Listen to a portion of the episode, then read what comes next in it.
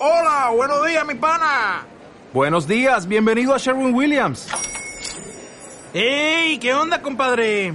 ¿Qué onda? Ya tengo lista la pintura que ordenaste en el ProPlus app. Con más de 6.000 representantes en nuestras tiendas listos para atenderte en tu idioma y beneficios para contratistas que encontrarás en aliadopro.com. En Sherwin Williams somos el aliado del PRO.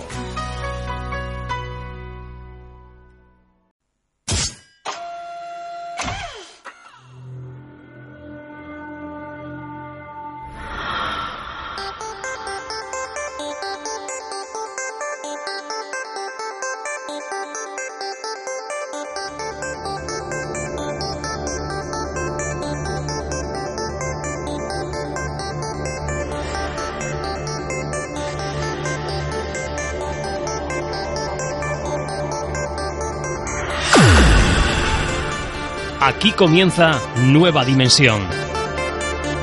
Con Juan Gómez.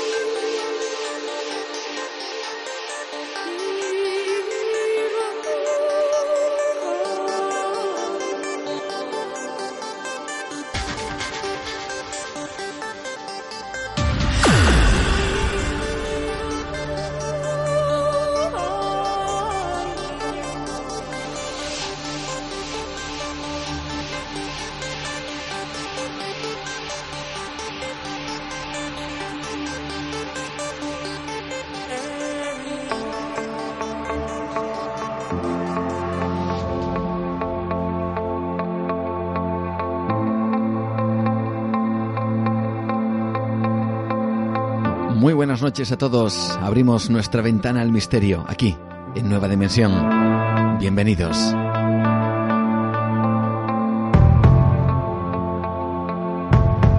Antes de empezar, antes de comentar los temas que esta noche vamos a tratar, pues tengo que dar las gracias. Gracias a todos aquellos que hoy mismo, esta misma tarde, habéis asistido a la Casa de Cultura en Santoña a la presentación del libro Cantabria Incógnita y Misteriosa que hemos creado Francisco Renedo Carrandi y yo mismo, Juan Gómez, hablando de esos sucesos, esos otros extraños sucesos insólitos e increíbles que adornan la geografía increíble y maravillosa de Cantabria.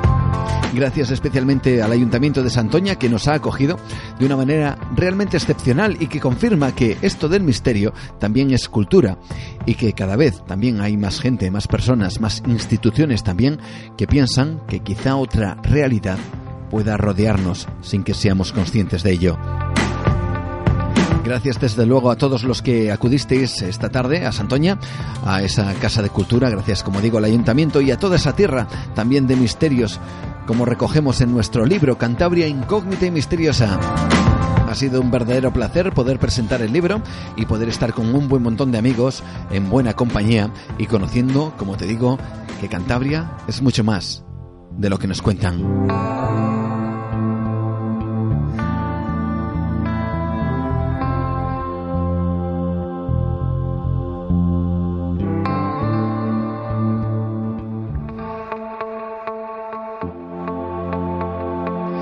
Y esta noche nuestra ventana al misterio nos va a llevar a mirar pues de una forma muy especial el entorno y nuestro planeta, porque vamos a tener a un invitado de excepción que nos va a hablar acerca de esas voces de alarma que existen en el mundo científico y en el mundo no tan científico, casi casi todos podemos ver cómo se va transformando poco a poco el entorno, el clima, que existen ciertos cambios y sucesos que antes o hace ya mucho tiempo pues se daban de una determinada manera y ahora parece que todo está cambiando. Y, y bueno, y que quizá pueda llegar a transformar, de hecho, nuestra vida, la vida no solo del ser humano, sino de toda especie que habita en este planeta. ¿Qué es eso? ¿Qué es eso del cambio climático, el calentamiento global? Y sobre todo, ¿existe vamos a decir que la, la, necesidad de que haya tanta alarma respecto a todo esto?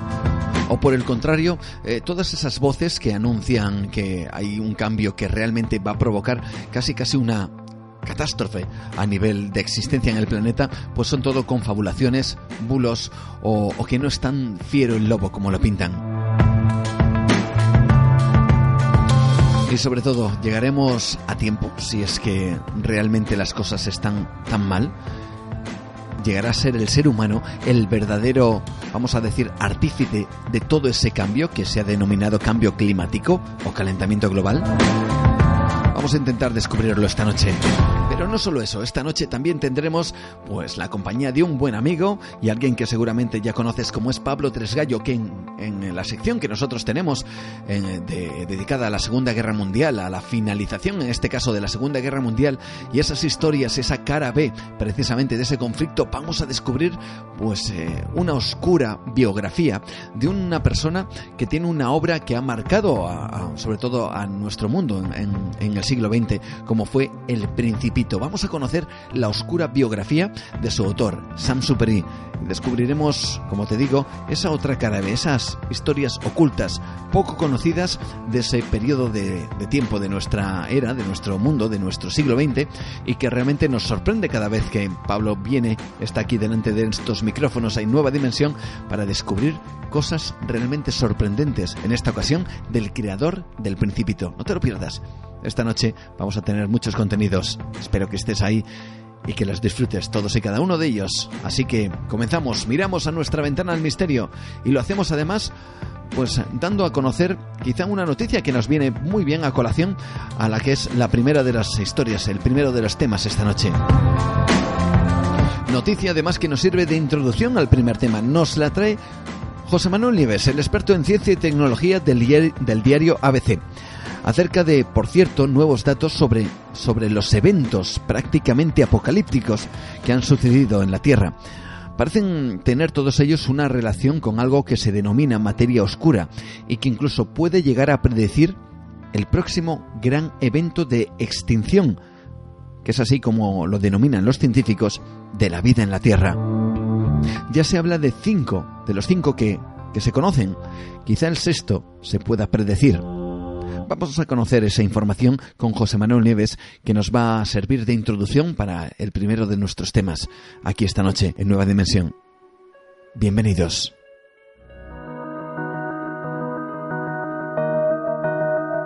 ¿Sería posible que la materia oscura, esa de la cual no sabemos nada todavía, fuera la responsable de las grandes extinciones o de algunas de las grandes extinciones que se han producido en nuestro planeta? Sabemos que llevamos cinco cinco grandes episodios eh, de extinciones masivas, durante los cuales un porcentaje muy significativo, en alguna ocasión hasta más del 90%, de toda la vida en la Tierra murió, desapareció en un periodo de tiempo muy breve. Las causas de estas extinciones eh, las hemos buscado siempre en, acontecimientos dentro de la, de la propia Tierra. Pero un biólogo de la Universidad de Nueva York, Michael Rampino, eh, tiene otra opinión muy distinta. De hecho, acaba de publicar un estudio en el cual se pregunta si fenómenos astrofísicos, fenómenos espaciales, podrían estar relacionados con estas eh, grandes extinciones y, y, por lo tanto, si de alguna manera podrían poner en peligro la vida en la Tierra. Y su conclusión es que sí. Y muy concretamente sería la materia oscura. Sabemos que la materia oscura es cinco veces más numerosa que la materia ordinaria. La materia ordinaria es la que brilla, la que da, la que forma todos los planetas, las estrellas, las galaxias, todas las galaxias que podemos ver son materia ordinaria. Pero si sumamos toda esa materia visible, la que emite radiación, pues es como un 4,5% de la masa total del universo. Hace algunas décadas, eh, viendo que algunas determinadas galaxias se movían de manera que algo las estaba atrayendo y ese algo no podía ser materia ordinaria porque no se veía, se acuñó el término de materia oscura. Es decir, hay otro tipo de materia ahí fuera que no emite ningún tipo de radiación y que por lo tanto no podemos verla con ninguno de nuestros instrumentos, ni en ninguna longitud de onda, ni siquiera desde el ultravioleta, el infrarrojo, los rayos X, la luz visible, no somos capaces, no emite nada. Pero está ahí, y está ahí, y sabemos que está por el efecto gravitatorio precisamente que produce sobre la materia ordinaria, la que sí podemos ver. Bueno, pues esta materia oscura es el 25%, cerca, 24,5% de la masa del universo, es decir, cuatro o cinco veces más que la materia ordinaria. ¿Qué sucede? Según Rampino, eh, eh, Rampino se pregunta, también dentro de nuestra galaxia, y sabemos por un montón de estudios, hay una gran cantidad de materia oscura. Y la Tierra, junto con todo nuestro sistema solar, se mueve alrededor de la galaxia por el disco galáctico. La galaxia nuestra tiene un bulbo central donde hay un gran agujero negro y un disco galáctico, un plano, un disco que es donde están los brazos espirales. Si la vemos de canto, la veríamos, la veríamos así. Bueno, pues la Tierra lo que va haciendo es girando alrededor de la galaxia y tarda en, en hacer un giro completo 250 millones de años. Pero en este giro tan largo, la trayectoria no es recta, sino que es ondulada. Es decir, va entrando y saliendo del disco galáctico en un periodo de una vez más o menos cada 30 millones de años. ¿Qué ocurre? Eh, estas cronologías resulta que coinciden, si se superponen, que es lo que ha hecho Rampino, coinciden con las grandes extinciones, con los periodos de gran extinción y con los periodos de intensa actividad cometaria sobre nuestro planeta, es decir, de intenso bombardeo de cometas.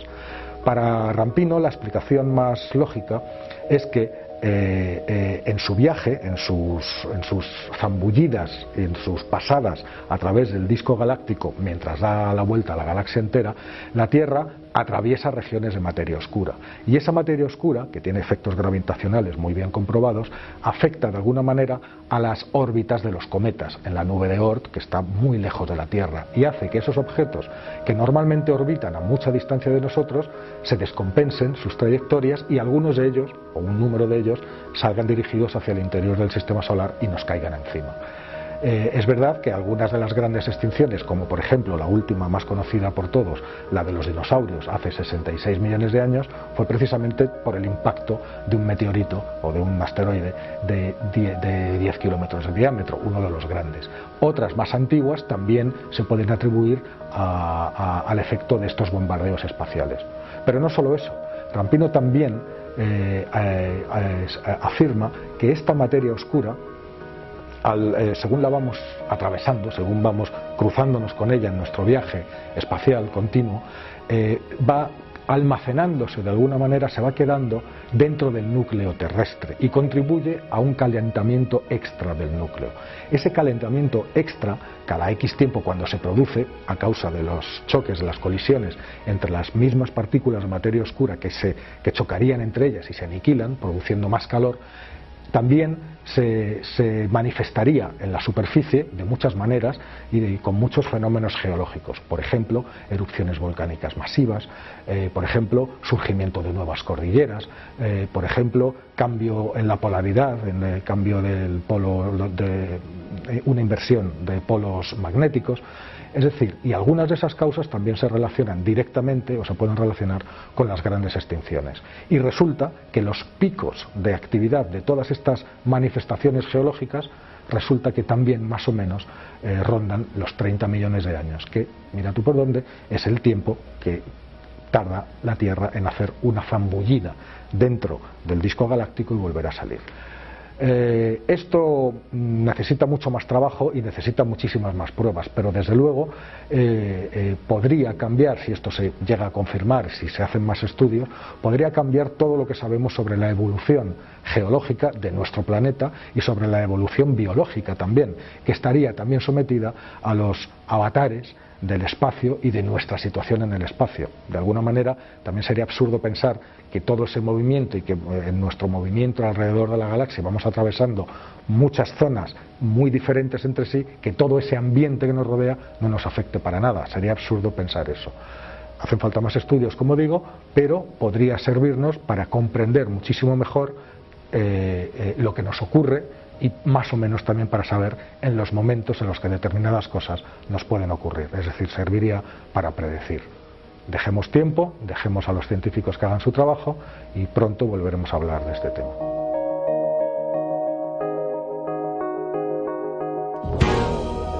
OVNIS, criaturas imposibles, lugares marcados por la tragedia y lo paranormal, oscuros y extraños personajes posibles asesinatos nunca esclarecidos. Esto es lo que te encontrarás en el libro Cantabria incógnita y misteriosa, un viaje por los nuevos misterios en Cantabria, escrito por Francisco Renedo, reportero e investigador, y Juan Gómez, Cantabria Incógnita y Misteriosa, de Editorial Librucos, ya en tu librería más cercana. Porque el misterio está entre nosotros.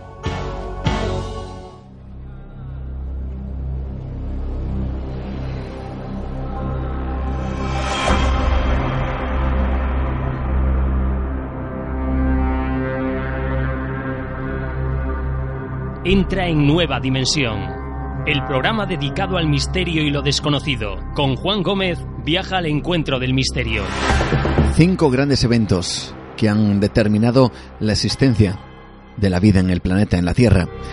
Cinco grandes eventos que, como nos acaba de comentar José Manuel Nieves, el director de Ciencia y Tecnología del diario ABC, pues quizá tuvieran mucho que ver con ese devenir de nuestro planeta en la Tierra, a través ya no solo del universo, sino de la propia galaxia, nuestra Vía Láctea. Pero también hay voces que afirman que no tenemos que mirar al cielo para darnos cuenta que algo está cambiando, que nuestra propia Tierra y sobre todo nuestro comportamiento, el comportamiento del ser humano, puede ser trascendental y totalmente determinante a la hora de transformar nuestra existencia y nuestro entorno.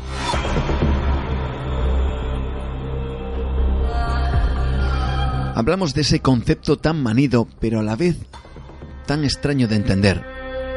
Hoy vamos a intentar poner un poco de luz acerca de esa frase, de ese concepto llamado cambio climático. La radical transformación de nuestro entorno a corto plazo para algunos o a largo plazo para otros y sus consecuencias para la vida en el planeta, no solo para la nuestra, sino para la del resto de las especies, es un tema que da la sensación que no parece ser acabado de entender del todo. Existe una maraña de información, hay los estudios, algunos contradictorios, nos hace plantearnos qué hay detrás de todo esto para comprender algo que en realidad nadie o muy poca gente sabe a ciencia cierta. ¿Qué es el cambio climático y sus consecuencias? Estamos ante la inminente llegada de un cambio, como decimos, de tales dimensiones que casi suena para algunos como una transformación radical de nuestra existencia, o por el contrario, las voces de alarma son tremendistas y alejadas de la realidad.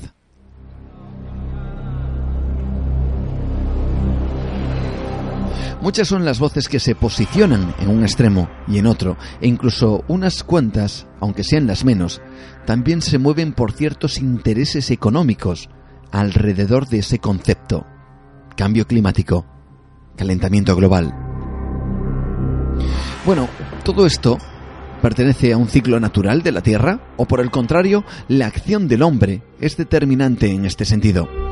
¿Cuáles son los estudios más fiables en este aspecto y cómo podemos enfrentarnos, si es que podemos, a esta problemática que para algunos casi suena a apocalipsis. Vamos esta noche a intentar esclarecer algunos de estos asuntos y a buscar respuestas, las respuestas que da la ciencia y lo que se sabe o se cree saber de lo que puede suceder en el planeta en este aspecto. Y hoy con nosotros tenemos a un auténtico experto. Queríamos hablar directamente con las personas que parecen saber más de, de esto que se llama cambio climático. Y delante de los micrófonos, esta noche en Nueva Dimensión tenemos a Juan José, a Juanjo González Trueba. Vamos a presentarle como se merece. Él es doctor en geografía por la Universidad de Cantabria y la Universidad Central de Viena y máster universitario en desarrollo sostenible, orientación del territorio y medio ambiente por la Universidad Politécnica de Valencia. Durante el periodo del año 2008-2011 ha desarrollado su labor como personal docente e investigador en el Departamento de Geografía, Prehistoria y Arqueología de la Universidad del País Vasco, donde llegó a ser, por cierto, responsable del área de Geografía Física y miembro de la Comisión Permanente. Actualmente es subdirector del Centro Universitario CIS de Comillas y director del Departamento de Estudios Culturales en este mismo centro. Por lo tanto, tenemos una persona que sabe un poquito de todas estas cosas que, que, esta noche vamos a comentar. Vamos a intentar esclarecer con Juanjo González Trueba este camino a esos conceptos y a ver dónde nos puede derivar toda esta problemática que algunos califican como totalmente apocalíptica. No lo sabemos intentaremos descubrir esas respuestas con él esta noche. Y que nos explique un poquito, Juanjo, que le tenemos aquí, pues de qué trata toda su todo su trabajo y todo esto que yo acabo ahora mismo de comentar. Ante todo, buenas noches, bienvenido Juanjo, ¿cómo estás? Hola, buenas noches, es un placer estar Gracias por estar con nosotros y por compartir este espacio y espero que, conozcamos un poquito más estos, este tipo de conceptos. Bueno, antes me gustaría que los oyentes te conocieran un poco más. Eh, háblanos un poquito de tu trabajo. ¿A qué te dedicas exactamente? Hmm. Eh, bueno, soy profesor de universidad, gestión de espacios naturales, eh, cambio climático orientado a determinados aspectos concretos del, medio natural, sobre todo en montaña y en zonas costeras, en ambas. Eh, por otro lado, hay toda una línea dedicada a temas culturales. Sí. Y bueno, ese es un poco también eh, en relación con algunos de los aspectos que hoy vamos a señalar, pues comprometido con que la ciencia, el científico y los investigadores pues tienen que estar muy cercanos, ¿no? O tienen que tener una relación directa con, con la sociedad en general, pero sin dejar de, de lado que efectivamente veremos que el hombre es capaz de generar enormes transformaciones sobre el medio natural del planeta. ¿no? Existe una sensación, en verdad, yo no sé, Juanjo, que, que parte de la información parece que se queda en esos círculos científicos y que no llegan al gran público, ¿no? Eh, muchas veces eso provoca, pues, sensaciones, al menos de un poco de desinformación, y, y luego que al llegar la información, la que llega sesgada, pues quizás se produzcan algún tipo, yo no sé si de decir, de, de frases más o menos manidas que al final son erróneas y que todo el mundo tiene en la cabeza respecto a esta problemática que hoy vamos a tratar, por ejemplo, como es el cambio climático, ¿no? Hmm, efectivamente. Por ejemplo, yo siempre planteo eh, esos comentarios tan habituales que se plantea, hombre, el, el, clima siempre ha cambiado, ¿no? Efectivamente, el clima del planeta, pues si por algo se caracteriza es por haber cambiado a lo largo de los tiempos. Eh, la cuestión que se plantea, sobre todo, y que hay suficiente volumen de, conocimiento científico que lo avala, es eh, los cambios de tendencia históricos que se han producido dentro de esos cambios más o menos naturales que se estaban dando. ¿no? Me explico. hace poco ¿no? Eh, hablábamos o te comentaba el hecho de existen estudios de sobra aplicados a distintos ámbitos de la naturaleza que demuestran que en los últimos, por ejemplo, 200.000 años había unos contenidos de dióxido de carbono en la atmósfera conocidos. Se ha podido constatar en los fondos oceánicos con testigos de los fondos, eh, con testigos sacados de los hielos eh, de la Antártida, por ejemplo, con multitud de estudios, ¿no? Eh, pero eso y esos contenidos que, se conocen como ha ido evolucionando marcan unas tendencias. Pues bien, es curioso, y, o es más bien más que curioso, bien expresivo, que curiosamente en los últimos 150 años, si lo asociamos, por ejemplo, al desarrollo, al inicio, al desencadenamiento de la revolución industrial, los cambios que se han producido no se habían producido en esa intensidad nunca en los últimos 200.000 años. ¿no? Y ahí se ve, eh, evidentemente, una, una presencia, como es la del ser humano, que ha sido capaz de introducir unas alteraciones en ese mosaico que forma, al fin y al cabo, el sistema natural, capaces de, generar grandes cambios. ¿no? Después, todas las consecuencias, las proyecciones a corto o medio plazo que se hacen de esas consecuencias, pues es donde se tienen rasgos eh, rangos de incertidumbre mayores o menores, ¿no? Pero que indudablemente el ser humano, con su volumen de acciones, de usos y abusos que está generando sobre el planeta, tiene capacidad para alterarle, eh, es indudable, ¿no? Esa, esa frase de, bueno, cambia, cambia, cambiará por el ser humano, está cambiando, ¿no? De hecho. Esta es una de las cuestiones que a mí me gustaría plantear y es precisamente esa contradicción, ¿no? Yo he leído y he escuchado a algún eh, científico hablando en este sentido, ¿no? Eh, ¿Hasta cuánto eh, o hasta cuándo es responsabilidad del hombre ese cambio climático y hasta cuándo no es por decirlo de alguna manera, un ciclo natural que, iba a producirse mm, sí o sí, independientemente de la intervención del hombre, aunque la intervención del hombre de alguna manera lo acelerara. Eh, eh, ahí hay cierta controversia, ¿no? Y es precisamente quizá una de las claves más importantes, ¿no? Eh, si el hombre interviene de manera muy, ya no solo muy activa, que lo hace, pero sí determinante a la hora de, producir este cambio, este, esta, bueno, sí, lo que denominamos como cambio climático. El, ejemplo, por ejemplo, es, que voy a poner es expresivo. ¿no? Históricamente, ¿no? entre los siglos aproximadamente siglo XIV y mediados del XIX, se generó lo que se conoció en todo el planeta como la pequeña edad del hielo, la pequeña glaciación, ¿no? que fue un fenómeno de recrudecimiento climático generalizado en todo el planeta, reconocido y estudiado en todas las partes del planeta. ¿no? Por ejemplo, pues si lo llevamos a nuestro ámbito, a España, pues se, ha constatado en, ámbitos y en espacios tan distintos como hubo un crecimiento de los glaciares en las montañas, eh, hubo un, aumento de los fenómenos tormentosos en todas las zonas costeras, las inhibiciones eran mayores, eh, los fenómenos de inundaciones, por ejemplo, en el delta del Ebro están constatados, incluso algunos de los, de los años históricamente más fríos en Europa eh, se, se confirma ¿no? en las crónicas históricas que el Ebro se, se congela a la, altura, a la altura de Tortosa, es decir, un fenómeno con una tendencia y unas características claras. Pues bien, eh, esa acción del ser humano a partir de la revolución industrial y un, un elemento solo, ¿no? No estamos metiendo todos en eh, todos los frentes en los que es capaz de intervenir,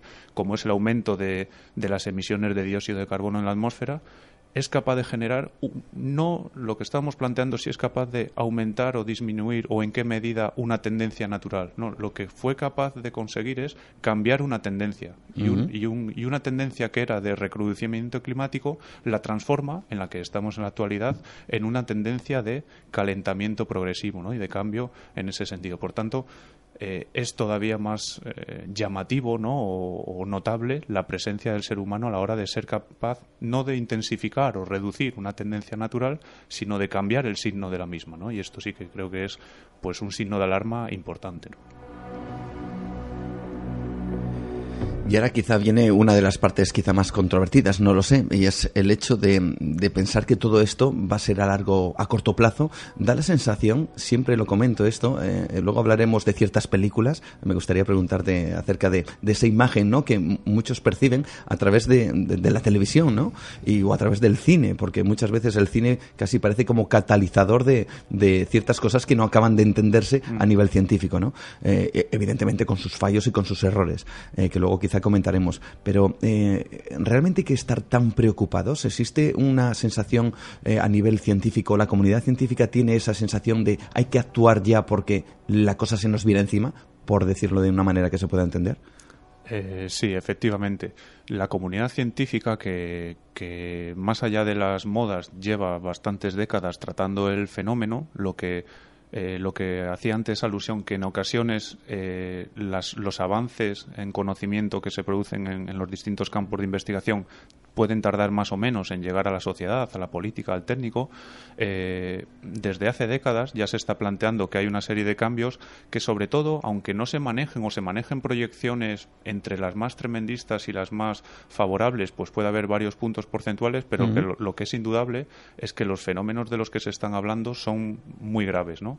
Eh, y en ese sentido, lo que más preocupa es que no se es todavía capaz eh, ni siquiera de modelizar eh, la intensidad y la profundidad y también la velocidad que enlazará con, cuestiones como cómo las películas generan unas imágenes, ¿no?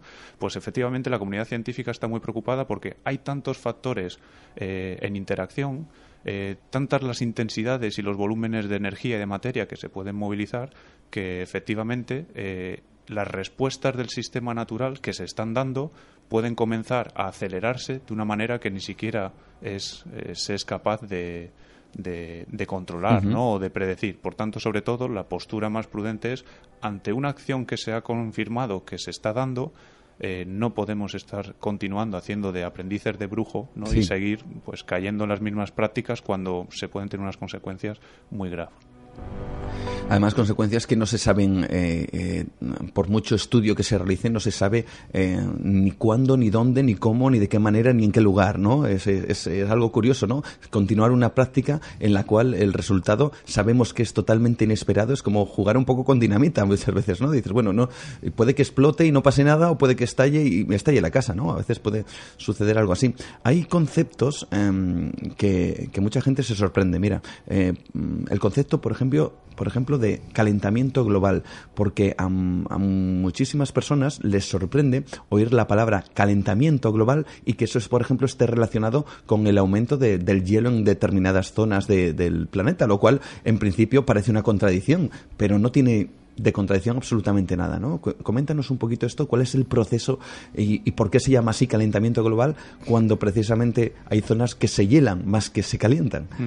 Eh, es interesante lo que has planteado en dos sentidos. ¿no? Por un lado, eh, mencionamos luego en un momento lo de los ritmos y con qué velocidades puede haber respuestas en, el sistema natural a, los cambios que efectivamente se están produciendo, que incluso eh, sería interesante señalar que esos cambios después las sociedades y las civilizaciones son capaces de asimilarlos de formas bien distintas en función de su grado de desarrollo, de su tecnología, de su capacidad. pero sobre todo, creo que una idea que sería interesante es no perder nunca de vista que la naturaleza si la concebimos por, por, abstraerla y por simplificarla como un sistema formado de muchos componentes, muchos factores, muchas dinámicas, procesos que se están generando, eh, es muy compleja dominarla en su totalidad. Lo que está claro que si solo dominando una serie de factores que se están estudiando ya se está viendo la evidencia de los cambios con las intensidades que se están dando, pues efectivamente los, los, cambios hay que tener muy en cuenta y tratar de que los factores que los generan se, se reduzcan. ¿no? Un ejemplo que pongo a, a raíz de lo que has planteado. Eh, si tenemos en cuenta que, los balances ¿no? energéticos, los balances térmicos del planeta entre el Ecuador, que es un excedente de, calor, y los polos, que son los, los, los, grandes vacíos de, energía térmica del planeta, se hacen a través, entre otras muchas cosas, de las corrientes oceánicas, pongamos, por ejemplo, qué sucede cuando se está eh, como consecuencia de un fenómeno, una tendencia de calentamiento climático, se está generando una fusión ¿no? continuada de los, de los casquetes polares, tanto el antártico como el de la banquisa ártica. ¿no? Pues esa, esa alimentación de, de agua, ¿no? de hielo a través de los icebergs que se funden con unas dimensiones, ¿no? Cuando nos salen dimensiones de como la provincia de Aragón, como Suiza, como estamos hablando de muchos de volúmenes muy grandes de, de agua, pues bien, eh, lo que lo que es realmente preocupante para la comunidad científica es el estar constatando que las grandes cintas transportadoras de la energía desde el Ecuador a los polos, que son las corrientes oceánicas, si sufren cambios por muy mínimos que sean, eh, las consecuencias pueden ser o están siendo, ¿no? como, como, como ya se está viendo, muy notables o, muy preocupantes en cuanto a que si las corrientes oceánicas controlan en buena medida, o, es uno de los factores clave para entender la dinámica atmosférica y por tanto el clima de todo el planeta, vemos que las, las consecuencias van a ser enormes, ¿no? Aumento de, las, de los tifones, de los ciclones, de los huracanes, que es lo mismo con distintas denominaciones según las partes del planeta, eh, aumento del nivel del mar en unas partes, eh, en fin, las, todas las afecciones que conocemos, eh, pues, pues vemos que, que puede tener una repercusión enorme. Hay una cosa que a mí me, fascina y que seguramente la gente no, no mm, quizá no tenga en cuenta.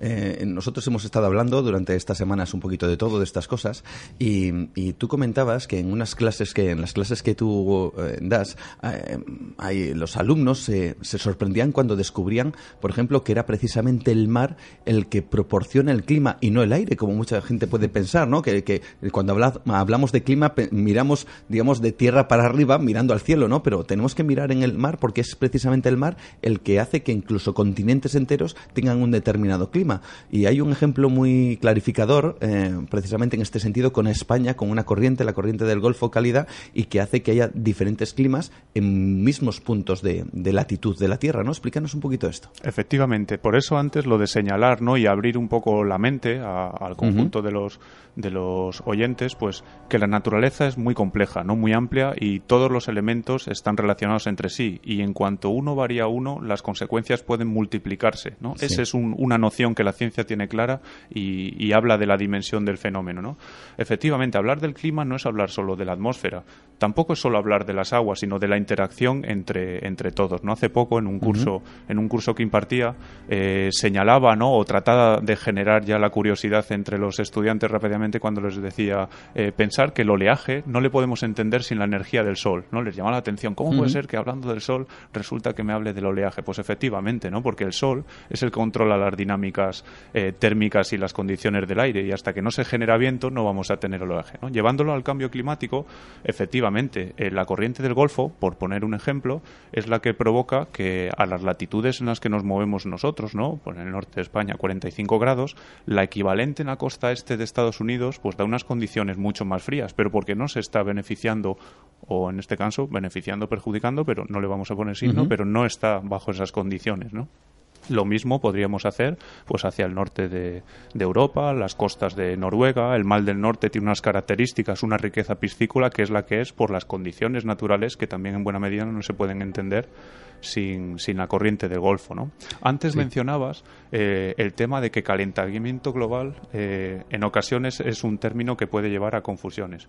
En efecto, ¿no? porque no en todo el planeta se están dando unas condiciones que la sociedad las perciba como asociadas a un calentamiento. ¿no? Por ejemplo, llevado a las montañas, casi siempre se entiende que calentamiento implica eh, fusión ¿no? de la nieve, fusión del hielo, etcétera. Pues efectivamente, como antes tú eh, eh, ya adelantabas, hay partes del planeta donde como consecuencia de un aumento de la humedad asociada a esas corrientes cálidas que pueden traer una, una, cantidad de agua mayor en el sistema, puede precipitar más nieve. Efectivamente, se ha constatado y la comunidad científica lo tiene controlado que hay determinados sectores como los glaciares eh, costeros o marítimos de, de Noruega eh, que algunos están creciendo. ¿Eso quiere decir que se están dando unas condiciones de mayor recrudecimiento? No, resulta que lo que tenemos es unas condiciones en las que hay más aporte de agua, pero es respuesta de ese mismo cambio global, que es un concepto eh, quizás eh, más amplio y más correcto en el sentido de que lo que se está constatando es cambios muy notables y profundos en el conjunto de la dinámica del, clima planetario. Desde luego a mí me sigue fascinando el hecho de que tan solo una corriente marina que fíjate llega desde casi el otro lado del mundo, desde el, Golfo de México, que atraviesa todo el Atlántico, que llega hasta las costas de España y a la zona norte, pues haga que nuestro clima, por ejemplo en invierno, eh, no sea el mismo que en Nueva York, y eso que está exactamente en el mismo punto de latitud en, geográfico eh, y, que, y, que, y que tan solo eso sea la diferencia en que allí, por ejemplo, tengan terribles problemas con, con la nieve y con eh, lo que vemos habitualmente en los telediarios y aquí, por ejemplo, en Cantabria, donde estamos, pues, mm, pues mira, ahora tenemos eh, estos días bastante buenos y, poder disfrutarlos pues sin nieve y sin ningún tipo de complicación. Solo ese pequeño detalle, claro, yo no me imagino que eso varíe un ápice lo que puede suponer para, para todo un país. Eh, hay una cuestión, eh, hablando precisamente de esto, de cosas que suceden eh, a nivel climático, cambios, por ejemplo, en Australia, por poner un, sitio muy remoto, muy lejano, y tenemos la sensación de que como sucede allí de lejos, como sucede allí, como está muy apartado de nuestras vidas, no nos va a afectar ni va a repercutir al, en, nosotros que estamos aquí al otro extremo del mundo, ¿no? eso no es cierto, ¿verdad? Tenemos que tener una conciencia más o menos global de que lo que puede suceder y los cambios que pueden suceder en un determinado punto del planeta puede llegarnos a nosotros, ¿no? Y además de manera quizá más terrible de lo que pensemos. Efectivamente, esa idea es una idea clave y fundamental que es necesario que en la sociedad cale, ¿no? Eh, el planeta es uno en conjunto, ¿no? Y ese planetita pequeño azul que, le llamamos Tierra, pero podría ser llamado agua, Vemos que precisamente ahora que hemos hablado un buen rato de la importancia de, las grandes masas de agua para el planeta, para el clima del planeta, para los balances térmicos, para ver la respuesta del sistema natural a los cambios que se están provocando, pues es global. Y efectivamente, lo que a veces en nuestro entorno, circunstancia más inmediata, no lo percibamos a través de la, de, la, de la vista, de la mirada directa, no quiere decir ni mucho menos que no nos esté afectando, ¿no? Y lo que se está provocando o generando en otras partes posiblemente muy alejadas de, de nosotros eh, nos, nos, nos, va a influir, ¿no? En, buena medida. Las cifras y las magnitudes es también interesante. Es un tema que que sería interesante sacar, ¿no? Porque a veces se dice, bueno, pero es que eh, es tan exagerado hablar que desde el final de la pequeña del hielo, desde, desde su último recrudecimiento, ¿no? Las, las cifras que se manejan generales es de aumento de un grado de las temperaturas medias anuales para el conjunto del planeta. Eh, fijémonos, ¿no? La, última gran glaciación cuaternaria, ¿no? Esa que nos tendría que llevar a la vista que todas nuestras montañas estaban eh, pues cubiertas de grandes glaciares, que los casquetes glaciares bajaban hasta prácticamente la mitad de Europa, hasta Polonia, hasta Alemania, en Estados Unidos bajaban hasta mm, mitad del país. Es decir, una situación que, en la cabeza todos nos podemos reconstruir de, un frío intenso.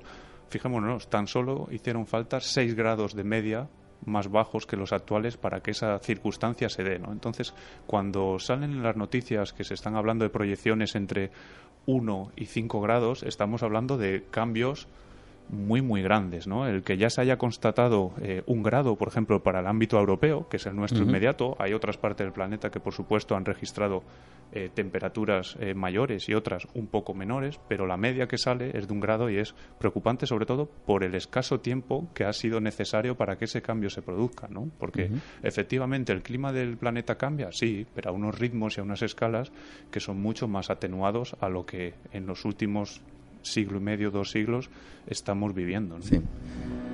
Tú también eres muy crítico con la propia ciencia, lo cual me parece estupendo, maravilloso, y, no dudas en no defender aquello que, estimas que no es eh, correcto. Eh, incluso tú has llegado a comentar, em, bueno, pues que hay ciertos sectores eh, de la ciencia que se dedica al estudio del cambio climático que bueno que quizá exagere también muchas veces todo esto en función de unos beneficios o unos intereses ¿no? Sí, esto es importante que, salga, ¿no? Sobre todo para que después no se generen ideas, imágenes preconcebidas y, sesgadas de la realidad, ¿no? Y voy a abogar precisamente a defender a la comunidad científica más seria y, la, mayor parte de ella eh, en contra de determinados casos que pueden suceder y después quizás son los que más salen después a la, palestra, ¿no? Pongo un ejemplo. Eh, en las últimas dos décadas han estado haciendo una serie de estudios eh, por diversos grupos de investigación para ver los ritmos de, fusión ¿no? y las dinámicas de los glaciares himalayicos. Eh, y mientras que un grupo de investigadores estaban dando unas cifras que realmente salieron a los medios por lo llamativas y escandalosas que eran, que hablaba que prácticamente en 15, 20 años se iban a fundir todos los glaciares himalayicos con, la, con, la, con la dimensión que tienen. ¿no? Estamos hablando de glaciares de valle y lengua que pueden tener pues varias decenas de, kilómetros. Estamos hablando de glaciares de 40, 50, 60 kilómetros de largo, ¿no? que son los glaciares que tendríamos en los Alpes, por ejemplo, hace pues en esa última glaciación, los que pudo haber en los, los que hubo, ¿no? que está constatado y estudiado en los Pirineos eh, hace 18 o 20 mil años, ¿no? había glaciares de 20, 30, 40 kilómetros. Hoy nos quedamos con nuestros reduciditos glaciares eh, que están acantonados en la zona más alta de la montaña y que son glaciares de pared muy reduciditos y que efectivamente esos eh, al ritmo de fusión que llevan a la actualidad, que es un tema, uno de los temas en los que yo he trabajado, se sabe que si de continuar con la tendencia actual desaparecerán en las próximas décadas. Fijar cuándo, decir que en 20 años, en 30, no es fácil porque depende de cómo continúe la, tendencia. Pero lo que está claro, volviendo al ejemplo del Himalaya, es que dar informaciones sesgadas, que no hay datos eh, científicos serios y sobre todo amplios, ¿no? Porque generalmente cuando hay que o cuando se lanzan ese tipo de, afirmaciones, por ejemplo, bien distinto es el caso del panel, ¿no? El panel de expertos de cambio climático, que lo que hace no es la interpretación de un solo autor o de unos pocos, sino que es la reunión de un volumen de investigación muy muy amplio, ¿no? Pues bien, eh, que se den escenarios y que se den eh, situaciones en las que algún grupo de investigación, por intereses creados, eh, hable de, fusiones de los glaciares himalayicos en tan solo 10, 15, 20 años, quizás lo que se está buscando es fomentar ¿no? o justificar que, se destinen más recursos a, esa investigación. ¿no? Pero eso mm, ningún bien hace al conjunto de la comunidad científica. Por contra, existe toda una mayoría de comunidad científica y grandes grupos de investigación que siguen trabajando y han trabajado durante décadas en los,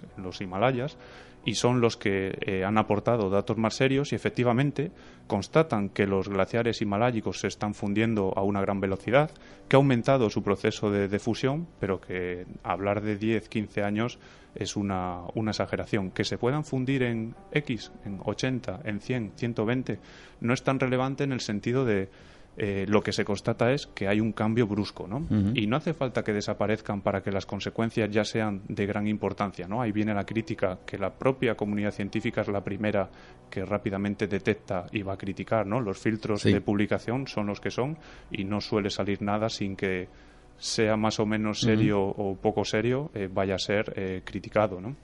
efectivamente, se plantea que existen y, como decía, eh, más importante casi que cuánto van a tardar en fundir es que actualmente ya con los ritmos que tiene las repercusiones son enormes, ¿no? Por ejemplo, hablar de las dinámicas de torrencialidad, de avenidas, de inundaciones de prácticamente toda la península indostánica, de, toda la India, eh, sin estos fenómenos, pues eso sí que es grave y eso ya se está dando en la actualidad, ¿no? Y en ocasiones se, se, tira más a determinados titulares sensacionalistas que, que a las realidades que se están dando. Pues efectivamente es un ejemplo de ver que la propia comunidad científica, y hay grandes figuras que lo han criticado, mm, hay algunas, algunas personas que, que, a veces han hecho más daño que beneficio a, a la credibilidad ¿no? y a la información que le tiene que llegar a la sociedad. Dicho esto, mm, precisamente mi postura de tratar de ser imparcial o de tratar de ver todos los, todos los escenarios, las posiciones que se pueden actuar es que la comunidad científica está para aportar información, ¿no? y, esa información a día de hoy está mostrando que los cambios son realmente importantes. Seguimos hablando con, con Juanjo González. Eh, es, eh, pues, eh, yo le conocí de casualidad. Yo no sé en estas cosas si hay casualidad o causalidad, ¿no? estas, estas cuestiones siempre del misterio, ¿no? Pero en cualquier caso, siempre nos ha, ha servido para, para tener este contacto y poder hablar de estas cosas, sobre todo con cercanía, para que la gente conozca y comprenda y entienda mucho mejor todos esos estudios y todos esos resultados que muchas veces son vagos y se diluyen en, en el, pues muchas veces en, entre palabrería que no se acaba de entender para poder explicar estas cosas como es el cambio climático, calentamiento global, conceptos pues que todo el mundo tiene en la cabeza pero que no sabe exactamente eh, cómo definirlos, ¿no? Em, ¿Tú crees, eh, esto quizás sea más subjetivo pero y quizás sea una pregunta un poco más, más personal, pero eh, ¿crees que existe una conciencia global al respecto de lo que estamos hablando o priman más los intereses a nivel general em, a la hora de intentar evitar de alguna manera que el hombre intervenga más en ese cambio? ¿O crees que de alguna manera se, se intenta, digamos, alargar eh, la cuestión en pos de unos beneficios económicos, sociales, eh, políticos, en fin? Sí, aquí, hombre, el comentario, ¿no? Y daría para, para hablar de muchos temas enfocados desde puntos de vista bien distintos, muchos temas a desarrollar distintos. Pero en este sentido yo ahora eh, plantaría dos cuestiones, ¿no? Una es que efectivamente creo que la divulgación en los medios ha sido suficiente como para que buena parte de, de, la sociedad eh, conozca que se está dando este fenómeno. Otra cosa que tendríamos que tratar es hasta cuándo se lo cree, y esto eh, enlazaría hasta cuándo se lo cree o hasta cuánto le interesa escuchar.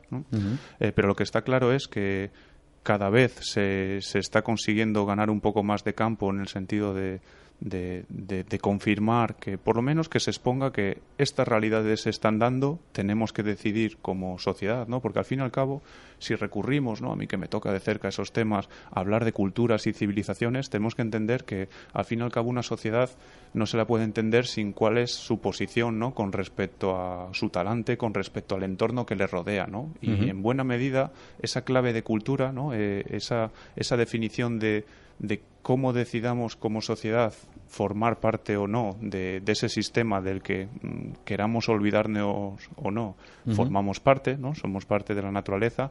Es un tema que todavía falta mucho por, depende de por países, por lugares, tenemos más o menos conciencia, también en función de si nos está afectando más directamente o no, ¿no? Hay partes del planeta, si a una cultura que podríamos decir eh, no perteneciente al ámbito del primer mundo desarrollada, podríamos hablar de muchas, ¿no? Me está viniendo a la mente ahora, por ejemplo, las, las pequeñas comunidades esquimales de, de Groenlandia, ellos tienen bien presente lo que es el cambio porque están viviendo que en la inmediatez de su medio se encuentran con situaciones que no se daban antes, ¿no? Pasos por los que ellos tenían que pasar para ir a cazar, que es un medio fundamental de su vida diaria, ¿no? Pues se encuentran con que resulta que se funden mucho antes de lo que hacían prácticamente hace 10, 15 años, ¿no? Entonces lo viven de primera mano. En nuestra tecnológica y protegida Europa nos queremos o nos damos cuenta de ello, pues probablemente igual no tanto como archipiélagos del En el que cada vez que viene un, un, tifón con una intensidad dada lo arrasa porque el ascenso del nivel del mar está siendo devastador, ¿no? Por eso podemos encontrar realidades bien distintas. Y lo otro que quería plantear es cómo esta idea, ¿no? De por un lado de la información y por otro de la concienciación de la realidad del cambio global que se está experimentando, porque no podemos olvidar que también ahora sí que tenemos unos medios y una información global. Otra cosa es el grado de, sesgada, de controlada, de, libre que, esté, ¿no? Otro concepto que quería comentar, decía, es el de el concepto que se ha conseguido consolidar en el conjunto de la sociedad, o sobre todo en las sociedades desarrolladas, y si utilizamos ese, ese, ese término adrede, que es el de desarrollo. Mientras sigamos teniendo un. O, se, o el sistema consiga mantener una definición de desarrollo desarrollo económico y no desarrollo humano, ¿no? Y entro de lleno, pues, con, con con la defensa de tantos intelectuales, incluso de la última premio eh, Nobel de la Paz, pues eh, iba en esta línea, ¿no? Eh, mientras no seamos capaces de volver a entender o, de volver a tomar conciencia de que desarrollo económico y desarrollo humano a día de hoy se está cada vez separando más, pues está estrechamente relacionado con nuestra posición como individuo y como sociedad para con el planeta, ¿no? Y eso es enlaza directamente con lo que tú planteas de bueno, sé que se está dando, pero es que no me interesa si esto es a costa de no frenar determinadas eh, dinámicas de desarrollo, no frenar. Lo que igual tenemos que darnos cuenta es de que ese concepto tan tan manejado, tan manipulado en ocasiones de sostenibilidad y sostenible, sostenible para con el medio es eh, que no esté consumiendo, eh, acabando, ¿no? destruyendo eso que es la base, el recurso. Fijémonos, no, no estamos metiendo el concepto de patrimonio, ¿no? que es algo que se le puede dotar de valor, tenga beneficio económico, no. Pero si nuestros propios recursos los estamos agotando, ya es un concepto de escasa sostenibilidad. ¿no? Tan solo dos cosillas más para terminar. Em, vamos a hablar, lo he dicho al principio, eh, ¿qué hay de verdad o no eh, en, las películas que vemos? Porque es cierto que, que mucho, eh, la verdad es que eh, hay mucha manipulación a través de la televisión y, hay mucho concepto erróneo que se, que se transmite, ¿no? Y, quizá uno de esos conceptos, aunque uno vea una película y sepa que es un auténtico espectáculo y está hecho para el entretenimiento, pero siempre tienes esa pequeña duda de, ¿esto puede ser así de verdad? ¿Existen cosas que puedan producirse de manera tan inmediata, a tan, en tan poco tiempo, a tan largo plazo, eh, perdón, en tan corto plazo y, de manera tan drástica como se ven en muchas películas, o eso mm, es inviable, hmm. o al menos de lo que se conoce, vamos la función y algunas de esas no todos tenemos en, mente que a, qué tipo de películas y cuáles en concreto han tenido una capacidad de difusión planetaria enorme más probablemente que cualquiera de las aportaciones de un panel de expertos de científicos que no tiene esa capacidad de, divulgación. Efectivamente, y yo sobre esas películas eh, siempre planteo que tienen sus pros y sus contras, ¿no? Sus pros porque efectivamente conciencian a través de unos canales de difusión enormes eh, de, la realidad de un problema que se está dando. ¿no? Efectivamente, esa función la pueden estar eh, realizando. El problema es si se hace de una manera eh, sesgada en ocasiones, como mostrar procesos que se pueden estar generando de manera tan súbita en la película como en unos pocos días, que es muy difícil que esos procesos en unos pocos días se desencadenen, eh, puede acabar generando un efecto contrario a lo que se trataba o, la intención que tenía inicial de la película, que era de concienciar del problema del cambio global. ¿no?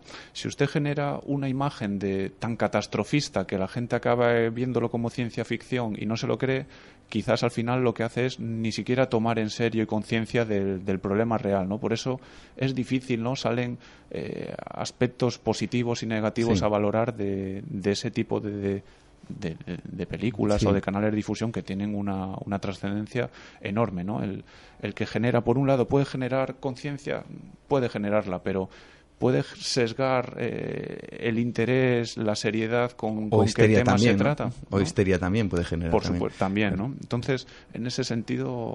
Sí, es complejo, ¿no? Mm. Bueno, última cosita, eh, y es una curiosidad eh, que a mí me gustaría que nos explicaras. Quizá ahora te cambio el, el, paso, pero, pero, me gustaría que me lo comentaras porque a mí me gustó mucho la historia. Además, tú lo comentaste a raíz de una anécdota que que te ocurrió. ¿Qué tiene que ver cierta glaciación, y a ver si, si sabes por dónde voy, con ciertos violines. Cuéntame esa historia, de verdad, que es fascinante, un poquito para, para ver hasta qué punto, pues muchas de las cosas que nos que suceden en el planeta, pues quizá no sepamos hasta dónde son capaces de llegar, ¿no? O, quizá tengamos algo en nuestras manos que, que fíjate tú lo curioso que de su origen, ¿no? Podría, podríamos denominar. Cuéntame esta historia para terminar. Sí, es muy interesante, es muy bonita. Sí, es muy curiosa. Cada vez que la recuerdo sonrío. Me recuerdo recuerda cómo las palabras y lo que y las intenciones con las que lo dije, pues en cierto modo acabaron un poco. Eh, sí, porque tú habías comentado esto en en dentro de un contexto y luego salió como, eh, fíjate, lo importante creo que quedó quedó velado y salió un titular que poco nada quizá tuviera que ver con lo que comentaba. Sí, de hecho se me atribuía pues eh, una investigación y un conocimiento del comentario que hice como anécdota para, para mostrar la interrelación entre clima, naturaleza y sociedad, ¿no? como es con esos violines Stradivarius que ahora comentaremos, eh, pero que ni mucho menos yo lo había investigado, ¿no? mientras que la investigación, que era lo que se trataba de mostrar, eh, pues no, no había sido el objeto de titular. Bueno, es una anécdota que me sirve y que, pues, que tantas veces eh, sucede una y otra vez, mm, pues igual que con los científicos, con la prensa, con el político, con, con, con cualquiera, ¿no? con cualquier individuo, con cualquier colectivo, que es en ocasiones se tacha ¿no? o se mete en el mismo en el mismo barco a posiciones que son serias y se las tacha de, no serias, ¿no? Pues en ese sentido, eh, igual que a mí me sucedió, eh, se ve, ¿no? En la prensa, en ocasiones se, descalifica incluso noticias eh, que, pueden estar documentadas y serias y se las mete en el mismo saco de, todas otras, de, todo ese volumen de, investigaciones o de, publicaciones que quizás no lo sean tanto, ¿no? El comentario que estaba que, que me planteas es una anécdota. Hace unos años presentaba yo uno de los libros que he escrito sobre la pequeña edad del hielo, ese recrudecimiento climático histórico en los picos de Europa, en estas montañas que tenemos aquí cerquita, tan fascinantes, y pues efectivamente hubo unos pequeños glaciares en época histórica que crecieron como ese, eh, como consecuencia de ese recrudecimiento climático, que casualmente desde mediados del 19 comenzaron a fundirse y han desaparecido como consecuencia del calentamiento, ¿no? Solo quedan unos, unos restos de, hielo, pero que ya no son glaciares vivos, dinámicos, activos, son unos restos de hielo fósiles sin, movimiento, sin actividad.